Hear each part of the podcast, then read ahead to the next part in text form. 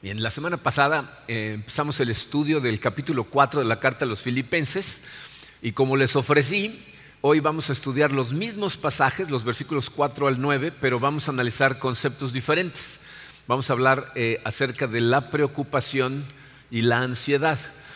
Miren, estos dos conceptos eh, para, para nuestra familia, para Karina y para mí, se hicieron muy reales en los últimos cuatro años y medio, cinco cuando nuestros hijos, los varones, perdieron la vista.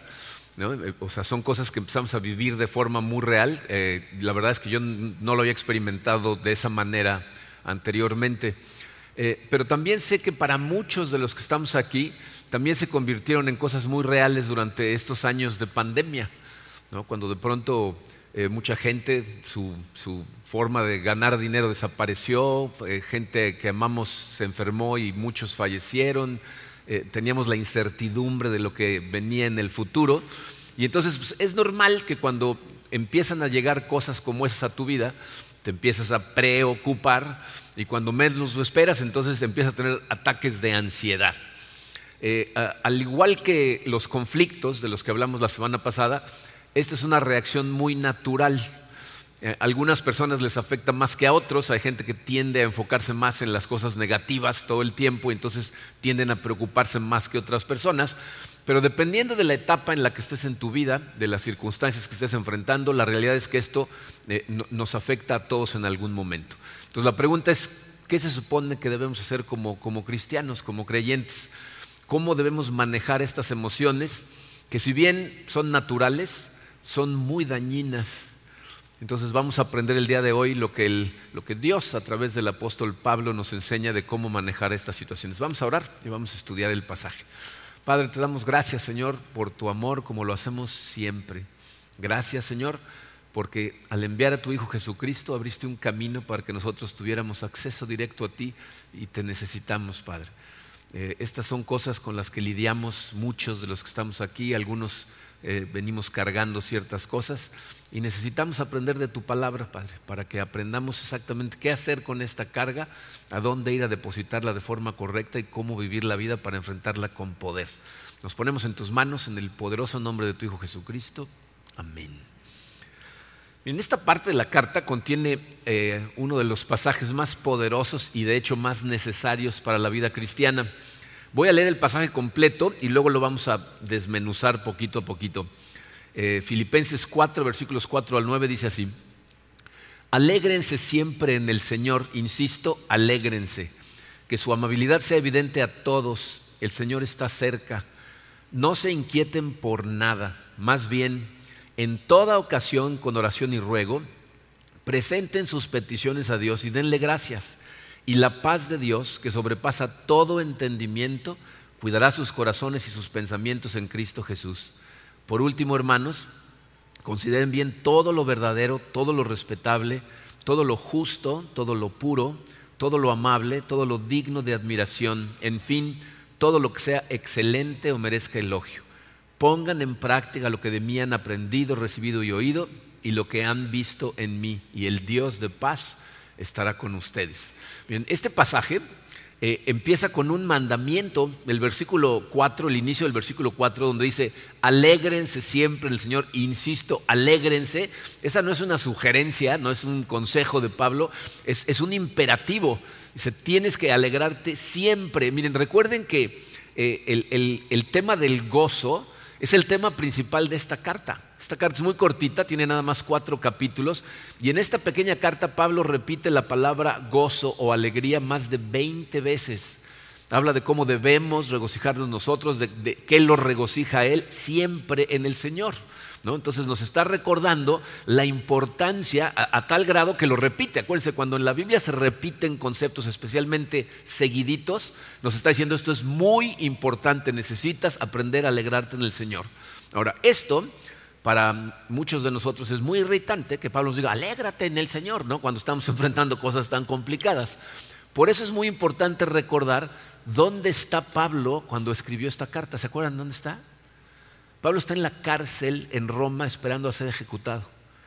O sea, si nos estuviera escribiendo de un hotel en la Riviera Maya, alégrense todos en el Señor, ¿no? diríamos, sí, gracias, ¿no?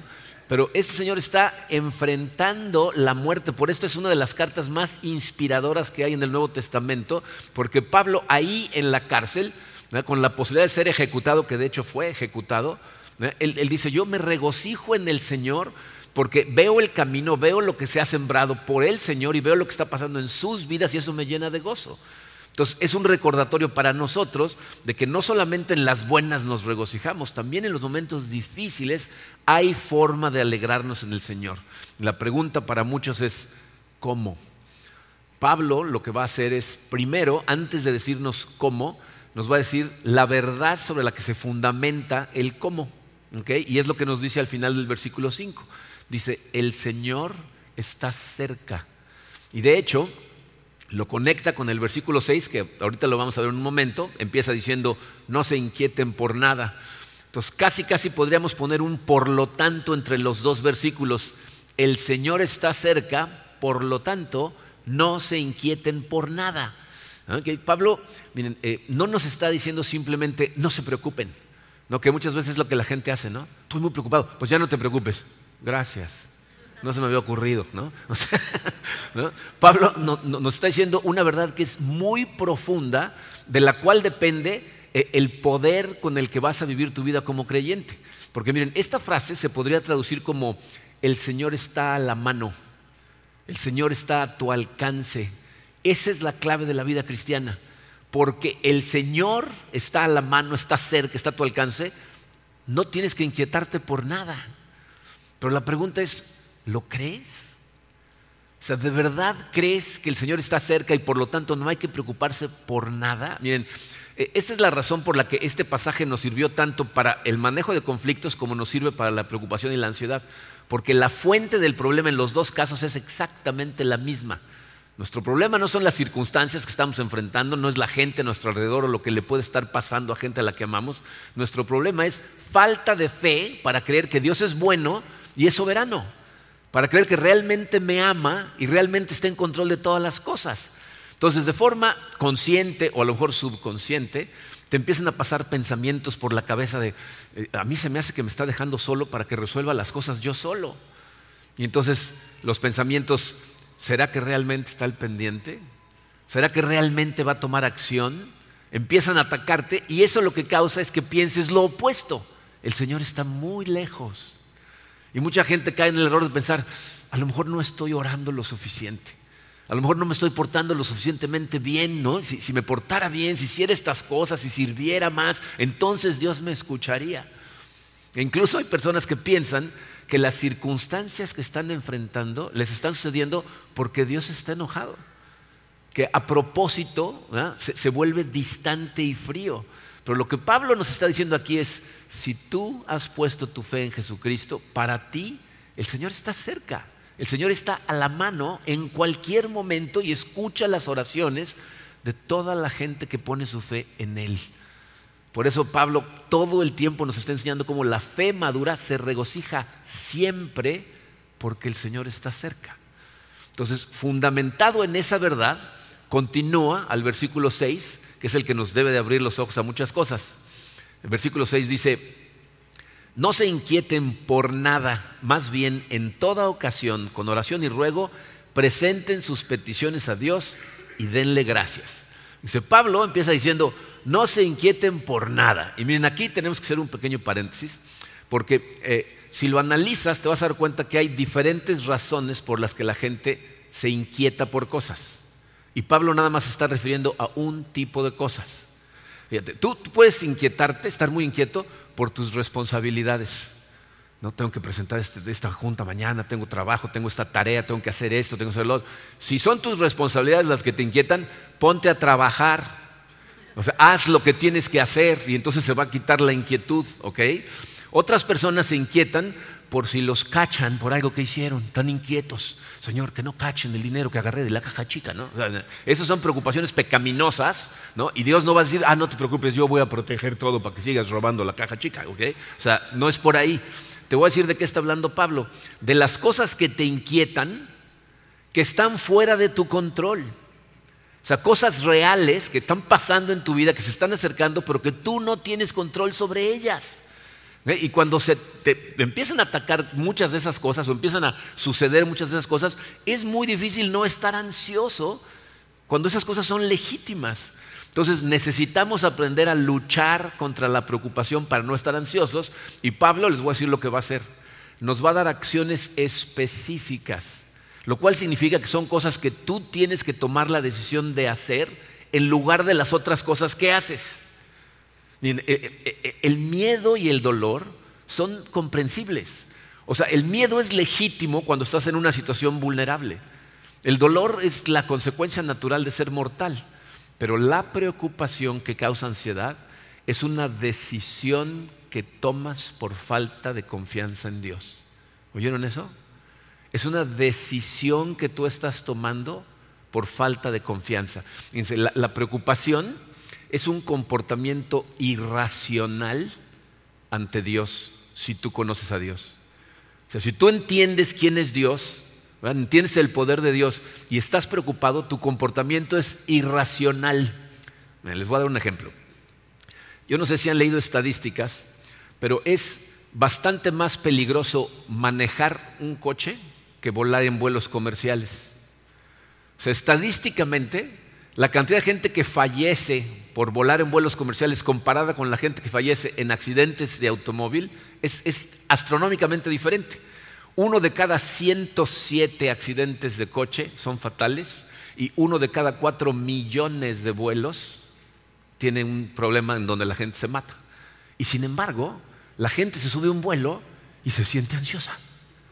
¿No? esa es una ansiedad irracional. Te subes a tu coche como si nada, pero te subes un avión y en el momento en que despega, ¿saben por qué la gente se siente ansiosa? Porque en el momento en que despega, todo está fuera de tu control. Nadie más en el avión que el piloto tiene control sobre el vuelo. Pero la gente se pone ansiosa. Y si viene turbulencia, los ves como de repente se agarran así, ¿no? Dice, si me agarro bien, entonces no pasa nada, ¿no? Es un miedo irracional, es una preocupación irracional. Pero ¿sabes qué sería más irracional todavía? Imagínate que uno de los sobrecargos te viera que estás todo nervioso y se acercara y te dijera, ¿está usted nervioso? Sí, sí, sí. ¿Le gustaría mejor pilotear el avión? ¿Se imaginan? Entonces pues, los nerviosos serían todos los demás, ¿no? Porque lo más probable es que estrelles el avión porque no tienes idea de lo que estás haciendo, ¿no? Pero se dan cuenta que eso es lo que hacemos en la vida. O sea, cuando estás preocupado estás diciendo, Señor, no estás manejando este avión correctamente. Mira, préstame el volante tantito. Déjame volarlo a mí. O sea, es una preocupación totalmente irracional intentando hacer algo que es todavía más irracional, que es pedirle a Dios que te deje controlar las cosas a ti. Entonces Pablo nos dice, en lugar de hacer esas tonterías, tienes que tomar otras acciones, las que aquí te voy a enseñar. Entonces dice, no se inquieten por nada. Fíjense en la transición, más bien, o sea, nos está diciendo, en lugar de estarte inquietando por cosas que están fuera de tu control, más bien, y nos va a decir varias cosas, empieza diciendo, en toda ocasión, este es un hábito que tienes que empezar a desarrollar en tu vida en toda ocasión, siempre, en todo momento, por todas las cosas, sean grandes, sean pequeñas. Hay gente que nada más va a Dios por una de las dos. Cuando las cosas grandes vienen, entonces salen corriendo a Dios, pero cuando las pequeñas vienen, que son la mayoría, entonces las tratan de manejar ellos solos. O al revés, están orando a Dios por las pequeñeces de la vida, pero cuando vienen las grandes están pensando en qué hacer, cómo resolverlo solos. Aquí Pablo dice, no, no, no, grandes, pequeñas, en todo momento, todos los días, cada vez que algo que está fuera de tu control empiece a utilizar tiempo de tu cabeza, en toda ocasión, continúa diciendo, con oración y ruego. Miren, yo creo que debería ser evidente, pero en caso de que no lo sea, la oración debería ser parte integral de tu vida. Si tú realmente dices creer en Dios, necesitas estar en comunión, comunicación permanente con Él. Y aunque este no es un mensaje acerca de la oración, creo que es importante mencionar estas cosas porque Pablo nos está diciendo que este es el único medio que tenemos para combatir la ansiedad, para hacer lo que nos está enseñando aquí. Entonces vamos a hablar un poquito de la oración. Miren, cuando eh, los discípulos le pidieron a Jesucristo que les enseñara a orar, ¿recuerdan la oración que les enseñó? nos dio una, una clave de cómo nuestras oraciones deberían de iniciar. Jesucristo empieza el Padre Nuestro con algo que se llama doxología. Doxología es una palabra dominguera que significa palabras de adoración, palabras de alabanza. Jesucristo les enseña a empezar orando, diciéndole, Padre nuestro que estás en el cielo, santificado sea tu nombre, elevado sea tu nombre por encima de todos los nombres, el ser más maravilloso y grandioso que hay en el universo, ese eres tú, Padre. O sea, Jesucristo nos está tratando de decir, las oraciones tienen que empezar con Dios, no contigo. Cuando tus oraciones empiezan contigo, empiezan con debilidad. Padre, tengo miedo porque te esto y me está pasando esto y no sé qué. O sea, e, en lugar de empezar con el Dios del universo, creador de los cielos y la tierra, que habló las galaxias existir, las tiene todas bajo control. O sea, empiezas con Dios, entonces algo dentro de ti se transforma. Tus circunstancias no han cambiado en lo más mínimo, pero tu corazón empieza a cambiar. ¿Por qué? Porque lo estás llenando con la gloria y con el tamaño y con el poder de Dios. Entonces empezamos con doxología, adorando a Dios. Y después nos dice el tipo de oración que debe de seguir a nuestra alabanza. Es un ruego. Señor, necesito tu ayuda. Yo sé que yo no tengo control sobre estas cosas, pero tú sí lo tienes, Padre. Ayúdame, por favor. Le estás diciendo, dependo de ti, te necesito a ti. Y lo dices con una seguridad totalmente diferente si empiezas con alabanza. Continúa Pablo, dice, presenten sus peticiones a Dios. Miren, esta frase es muy interesante porque lo que significa es entrégale tus preocupaciones a Dios. ¿Ah? O sea, tómalas y pásaselas a Él. Martín Lutero decía, órale a Dios y que el que se preocupe sea Dios. Pásaselas a Él. Miren, Vamos a hacer una pequeña encuesta. Sean honestos, por favor. Levanten la mano todos los que sean preocupones. Volteen a ver para que vean que no estamos solos en el mundo. Ok, Bien, todos nosotros preocupones tenemos que hacer un análisis de conciencia porque piensen en esto. ¿Ya se dieron cuenta que la oración y la preocupación en esencia son lo mismo? O sea, piénsenlo. El ejercicio de preocuparte y el ejercicio de orar es lo mismo, es un análisis de las circunstancias que te quitan la paz. La diferencia es que en la preocupación las estás dirigiendo hacia ti, o sea, estás orándote a ti. Cuando estás orándole a Dios, lo que estás haciendo es decirle, Señor, estas son mis preocupaciones, ten. Pero cuando estás nada más preocupándote, ¿cómo te preocupas? ¿Qué voy a hacer con esto? ¿Cómo voy a manejar esta situación? ¿De dónde voy a sacar para hacer esto? Yo, yo, yo, yo, ¿cómo voy a resolver yo todo? Entonces, lo que estás haciendo es cargarte, o sea, la preocupación no coopera en lo más mínimo en traer paz a tu corazón, de hecho, hace lo opuesto. Te estresa, te carga, te congela, ¿No? O sea, es, increíble. Spurgeon, Charles Spurgeon, fue un, predicador muy poderoso del siglo XIX, decía, preocuparte no vacía el dolor de tu mañana, vacía el hoy de tu fortaleza. O sea, preocuparte no arregla el mañana, nada más echa a perder el hoy. Porque te estás cargando a ti mismo. Y miren, ¿saben quién pintó una imagen maravillosa acerca de este asunto de la ansiedad? El apóstol Pedro. En la primera carta de Pedro, capítulo 5, versículos 6 y 7, fíjense lo que dice Pedro. Versículo 6 dice, humíllense pues bajo la poderosa mano de Dios para que Él los exalte al debido tiempo. Ese es un reflejo de lo que vimos en Filipenses 2. Si estuvieron aquí el día que eh, enseñó Sergio Serra, ¿eh? el español, ¿se acuerdan que nos enseñó? Que a la gente que es humilde ante Dios, Dios lo exalta. Entonces es la primera parte. Pero vean lo que dice en la segunda.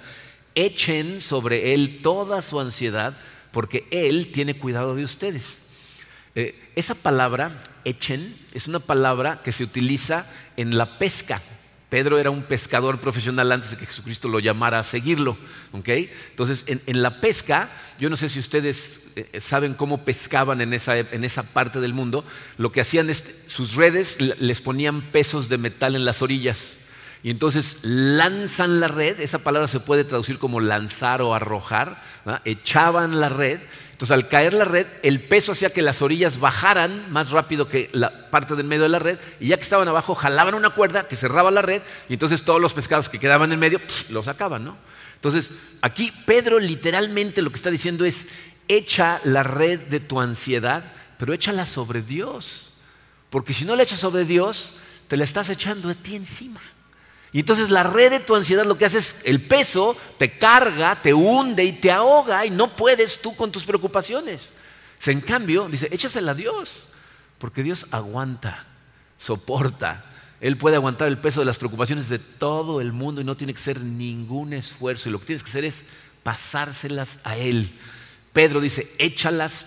Pablo dice, dirígelas a Él, pónselas a Él en sus pies y que Él se preocupe.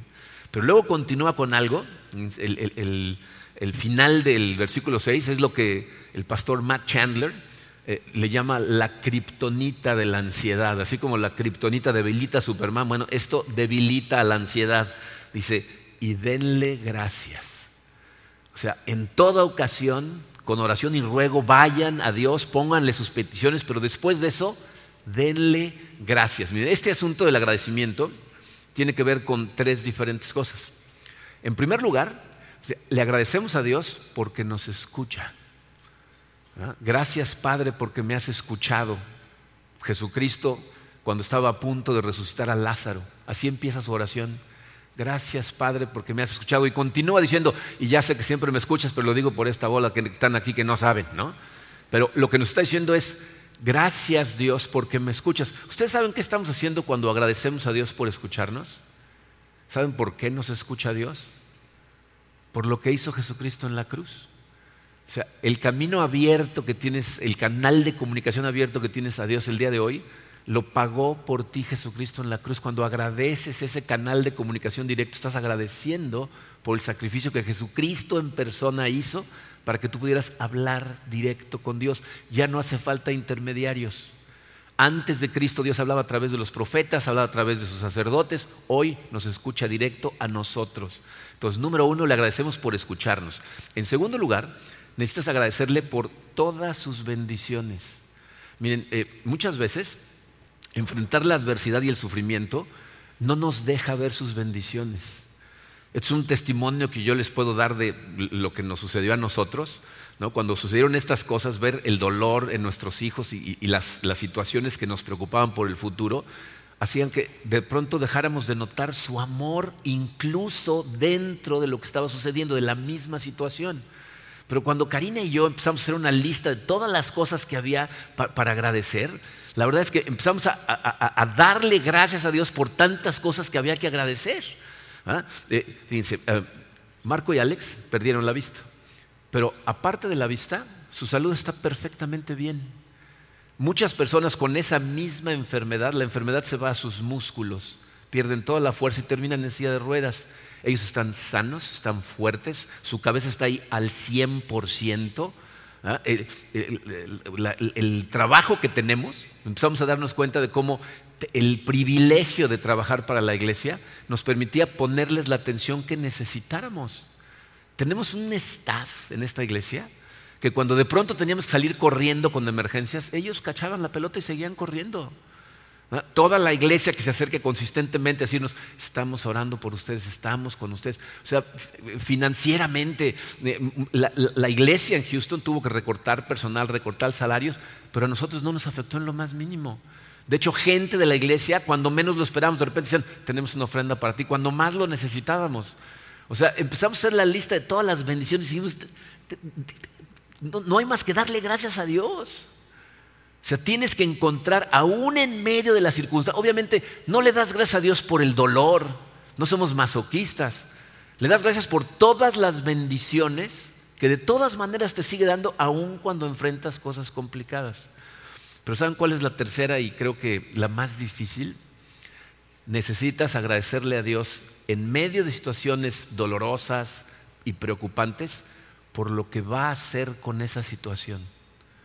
O sea, la Biblia, en Romanos 8:28, dice que Dios dispone de todas las cosas para el bien de quienes lo aman. Todas. Yo no sé qué va a hacer Dios con lo que estamos enfrentando nosotros y no sé qué va a hacer con lo que estás enfrentando tú. No sé si algún día eso va a ser testimonio para alguien, si gracias a eso alguien va a conocer a Cristo, si, Dios está utilizando esto para regresarlos a Él porque iban de su mano y se soltaron y a lo mejor los está... No tengo idea. Pero la Biblia me dice, necesitas confiar en Dios que todo lo que sucede en tu vida, si amas a Dios, si sigues a Dios, si acudes a Dios, todo va a funcionar para el bien de sus planes, aunque en este momento sus planes no nos gusten. Miren, yo eh, oro por todos ustedes constantemente y mi oración, entre muchas otras cosas, es que Dios los proteja, que no llegue una tragedia a tu casa, que no llegue a tocar la puerta. Pero mi experiencia como pastor me dice que es una cuestión de tiempo que una tormenta va a llegar a tu vida. Y por eso lo que tenemos que estar es preparados.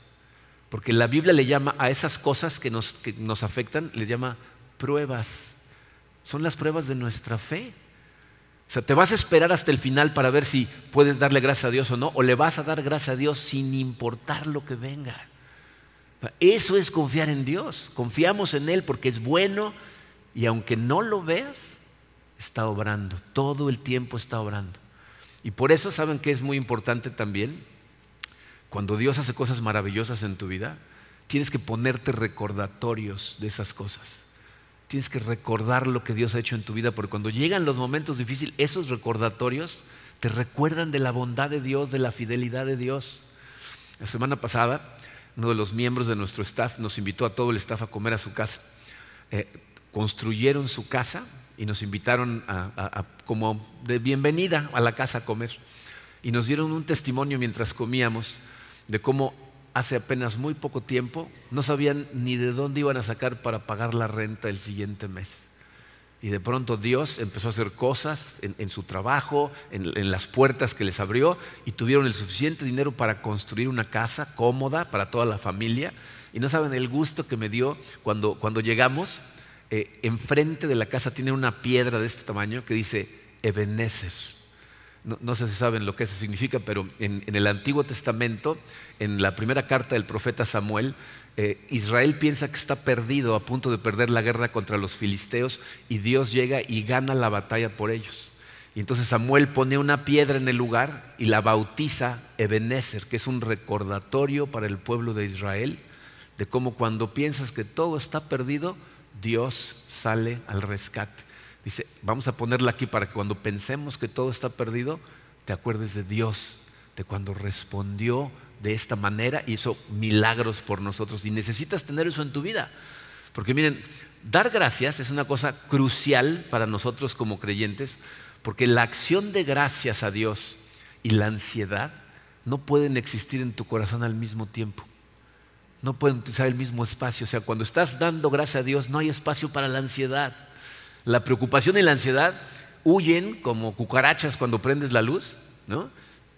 Y entonces dejan un espacio abierto para que entre algo más, que es lo que dice Pablo en el versículo 7. Dice, y la paz de Dios que sobrepasa todo entendimiento, cuidará sus corazones y sus pensamientos en Cristo Jesús. Esa paz de Dios que sobrepasa entendimiento, Solamente las personas que han acudido a Dios siguiendo estas instrucciones te pueden dar un testimonio de lo que es. Te pueden decir que esto es verdad. Cuando tú aprendes a alegrarte en el Señor por la comprensión del Evangelio, de lo que Cristo hizo por ti, de saber que el Señor está cerca, y, cada vez que te, atacan pensamientos de preocupación, inmediatamente se los llevas al Señor con oración de ruego y luego tienes un agradecimiento genuino, una paz que es imposible de entender y muy difícil de explicar, llena tu ser. Y, lo más maravilloso es que si tú conoces o has platicado con gente que atravesó por estas circunstancias, sus testimonios siempre son los mismos. Te dicen, no entiendo por qué, no sé cómo, pero tengo paz. Tengo paz en mi corazón. Las circunstancias no cambiaron, sigo batallando con lo mismo, pero de pronto me llenó una paz, una, una seguridad de que Dios está en control de todo. Y aquí miren, es importante notar dos cosas con respecto a ese pasaje. Lo primero es, nota que no dice, y el Señor resolverá todos tus problemas. ¿Se fijaron que no dice eso, verdad? Dice, su paz va a cuidar de tu corazón y de tu mente. O sea, hay una protección especial para tu corazón y para tu mente que viene de Dios. Va a haber casos en donde Dios aparte va a obrar de forma maravillosa y de pronto las circunstancias mejoran, gente sana, ¿no? Y, te sientes feliz de la vida, pero va a haber otras circunstancias en donde la situación no cambia, gente que amas fallece, negocios quiebran, gente de todas maneras te traiciona, o sea, va a haber momentos en donde las cosas no van a cambiar. Pero la paz de Dios en tu corazón te permite seguir adelante con poder y disfrutar de tu vida mientras la estás viviendo, en vez de estar enfocado en esas cosas que de todas maneras no tienes control sobre de ellas. Entonces, no es que las vaya a resolver, es que va a poner una protección especial en tu mente y tu corazón. Y lo segundo que quiero que noten es precisamente eso, que se refiere a dos partes vitales de tu ser. Dice, sus corazones y sus pensamientos. En, el original la palabra es su mente, dicen su corazón y su mente. Eh, a él no solo le preocupa que te sientas bien, tus emociones, ¿no? Quiere proteger tus emociones, pero también quiere proteger tu mente. Hay gente que normalmente como creyentes se decantan por uno de los dos lados. ¿no? O sea, piensan que su relación con Dios tiene que ver con cómo se sienten, con sus emociones. Hay personas que piensan que su relación con Dios tiene que ver con lo que saben, con lo que entienden, o sea, la parte intelectual. Pero aquí Pablo nos está diciendo que a Dios le preocupa mucho las dos porque van de la mano. John Piper, un pastor todavía contemporáneo, dice que el intelecto existe para lanzar leños en el horno de nuestro amor por Dios. O sea, tu intelecto existe para que tú tengas pensamientos que incrementan tu amor por Dios, o sea, que generan las emociones por Dios. Cuando hacemos todo lo que Pablo dice, una paz que es incomprensible eh, puede llenar nuestro corazón pero puede desaparecer inmediatamente después de la oración y de hecho seguramente es algo que algunos de ustedes han experimentado, que están haciendo estas cosas, que están en oración, que van a Él, sienten paz y salen de ahí y de pronto tu mente te empieza a dirigir otra vez a los lugares equivocados y ya perdiste toda la paz. Por eso Pablo continúa con estas palabras en el versículo 8.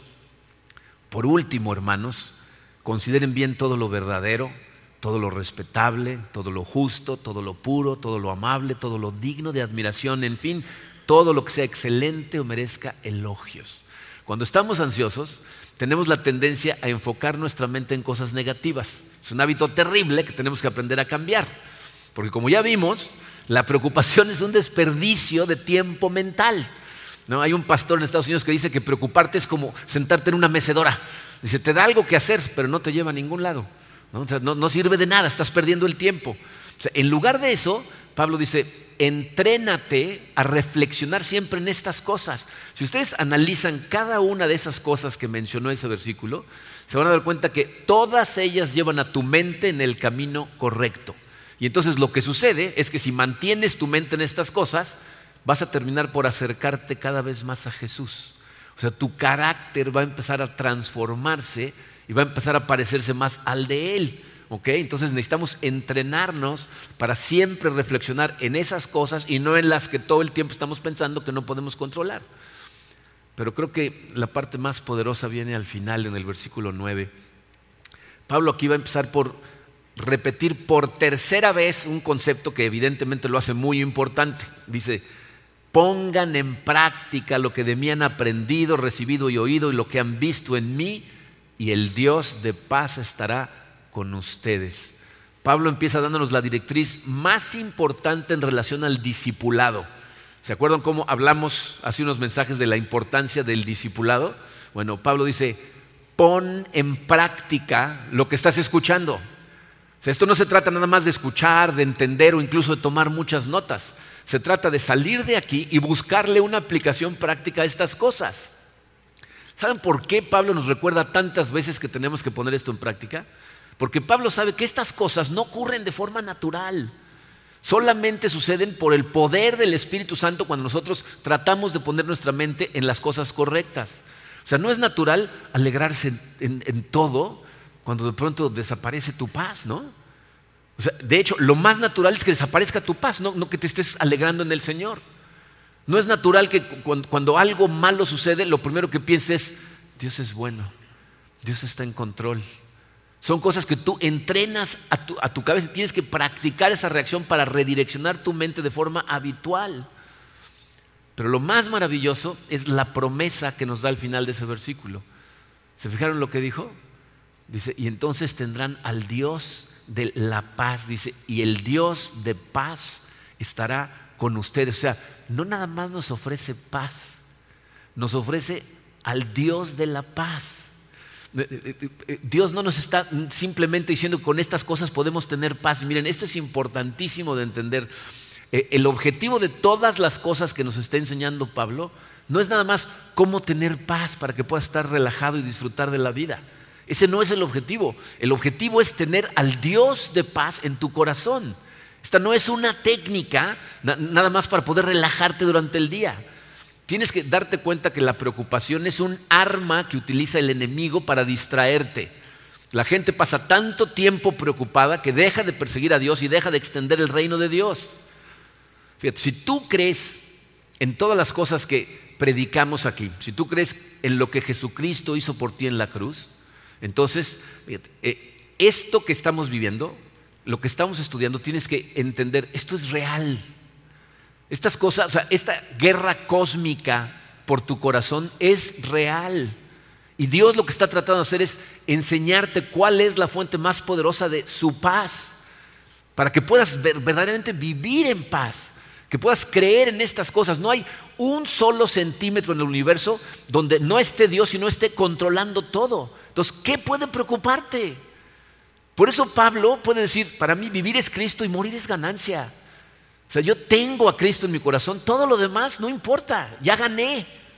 Y lo más importante es extender el reino de Dios. No me voy a preocupar por lo que está fuera de mi control, me voy a ocupar en las cosas que Dios quiere que me ocupe.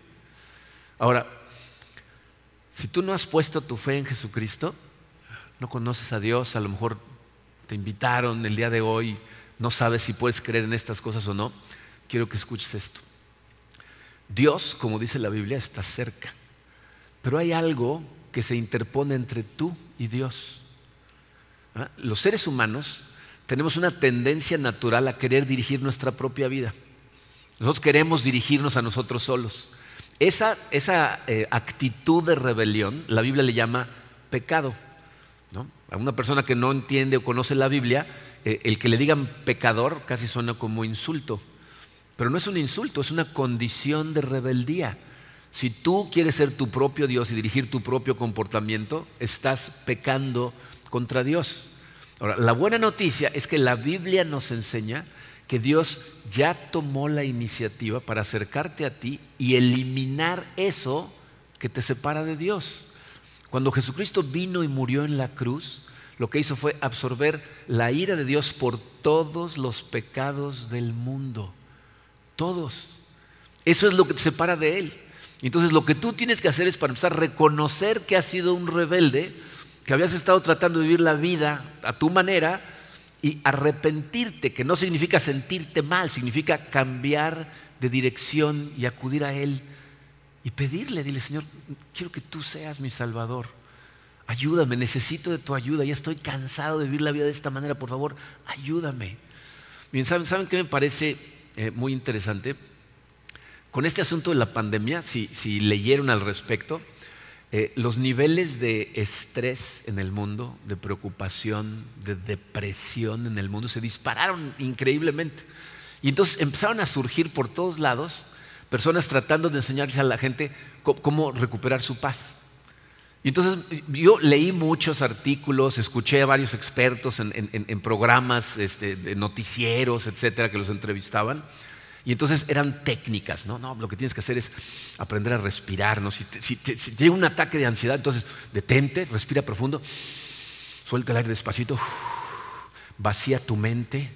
Tienes que aprender a meditar, pero hay que vaciar tu mente totalmente, ¿no? En, algunos casos te decían, concéntrate en un objeto hermoso o en una persona y medita en eso, relájate y eso te va a traer paz. Generalmente esas cosas funcionan de forma muy temporal porque hay una cosa que no entienden.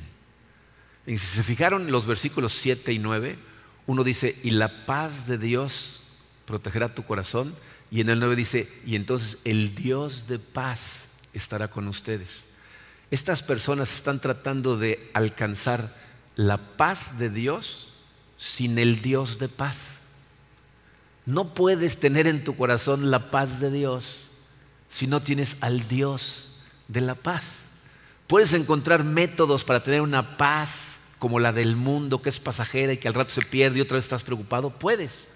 Pero si quieres tener la paz genuina, la que te da seguridad, la que te da tranquilidad, la que te permite regocijarte en medio de las tribulaciones, necesitas al Dios de paz.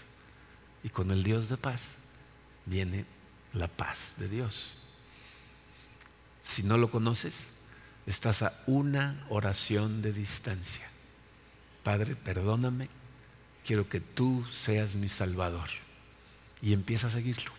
Eso es arrepentirte, empezar a seguirlo. Decir, ahora voy a caminar en tu dirección en lugar de en la que iba.